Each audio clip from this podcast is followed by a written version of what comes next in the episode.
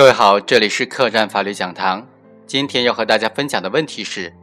特情引诱情节对毒品犯罪案件的定罪量刑是否具有影响呢？二零一二年十月二十三日，公安人员查获涉嫌吸毒违法嫌疑人潘某。潘某供述，其曾在一名叫大姐的人处购买过毒品。侦查机关认为刘某。也就是那个大姐有贩卖毒品的嫌疑，潘某主动要求配合公安机关侦查，抓获刘某。同月二十四日，潘某与刘某约定在某地进行毒品交易。二人在约定地点见面之后，潘某以四百元的价格从刘某手中购得毒品一包。交易之后啊，这个刘某就被当场抓获。侦查机关扣押刘某贩卖给潘某的甲基苯丙胺零点五克。从刘某的住处查获了甲基苯丙胺一克，在本案当中，相关证据已经证实了刘某在没有贩卖毒品的故意之下，受到侦查人员的安排的特警引诱而产生了犯意，进而实施了贩卖毒品的行为，属于典型的犯意引诱。那么，这种特警引诱情节呢，对于毒品犯罪案件的定罪量刑是否有影响呢？在本案中，对于存在犯意引诱情况之下的证据采信。以及被告人的量刑问题，实践中存在两种不同的观点。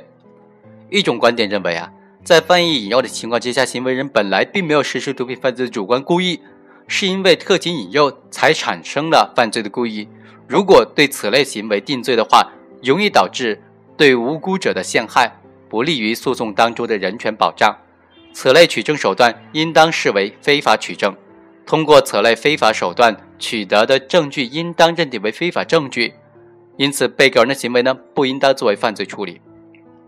另外一种意见则认为啊，取得的证实行为人实施毒品交易的证据，只要不属于刑事诉讼法第五十四条规定的非法证据，就可以作为定案的根据。因此啊，只要证据达到确实充分的标准，就应当依法定罪。但是在量刑的时候呢，可以适当的考虑犯意引诱的情节，对被告人依法从轻处罚。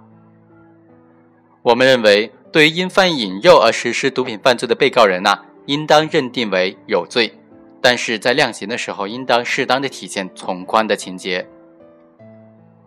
毒品犯罪的隐蔽性和复杂性呢，导致在此类工作的取证工作呢，难度非常大。因而呢，利用特情手段侦破毒品犯罪案件在实践当中非常常见。但是，特情手段的运用也给毒品犯罪案件的处理带来了一个很大的问题：对特情介入侦破的毒品案件，要区分不同情形予以分别的区别对待。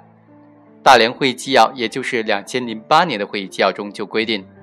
对于已经持有毒品待售。或者是有证据证明已经准备实施大宗毒品的犯罪者，采取特情贴靠接洽而破获的案件，那么就不存在犯罪的引诱，应当依法处理。行为人本来没有主动实施毒品犯罪的主观故意，而是在特情引诱和促使之下形成了犯意，进而实施了毒品犯罪的，则属于犯意的引诱。对于因犯引诱实施毒品犯罪的被告人来说，根据罪行相适应的原则，应当依法从轻处罚。无论涉案的毒品数量多么大，都不应当判处死刑立即执行。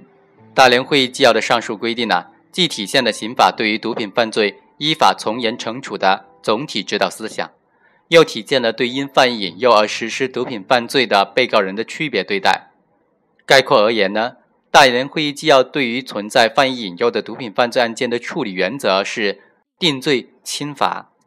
首先，由于毒品犯罪的特殊性，利用特情介入或者使用秘密侦查的手段、特殊技术手段侦破案件呢，是打击毒品犯罪的现实需要。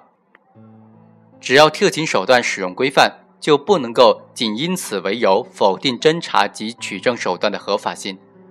如果行为人是在特情引诱包括犯意引诱下实施毒品犯罪的，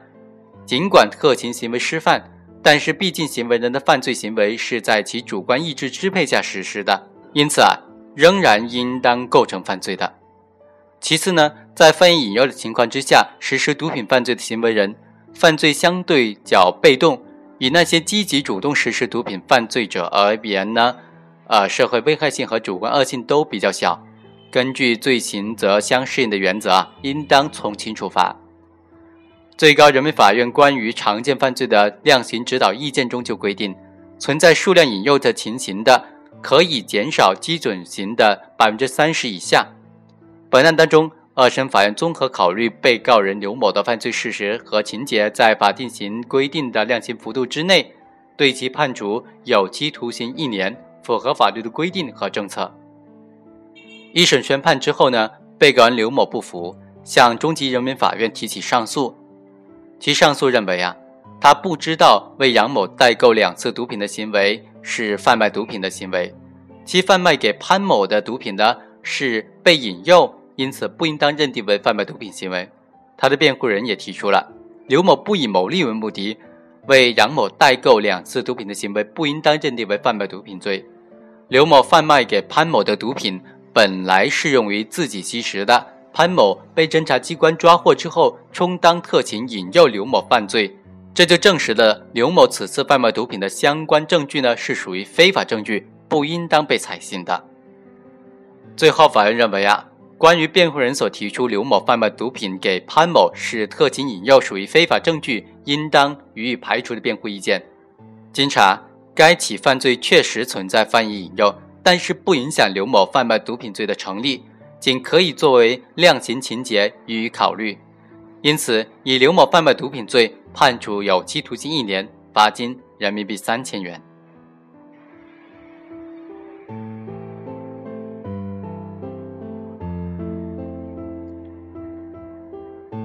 以上就是本期客栈法律讲坛的全部内容，下期再会。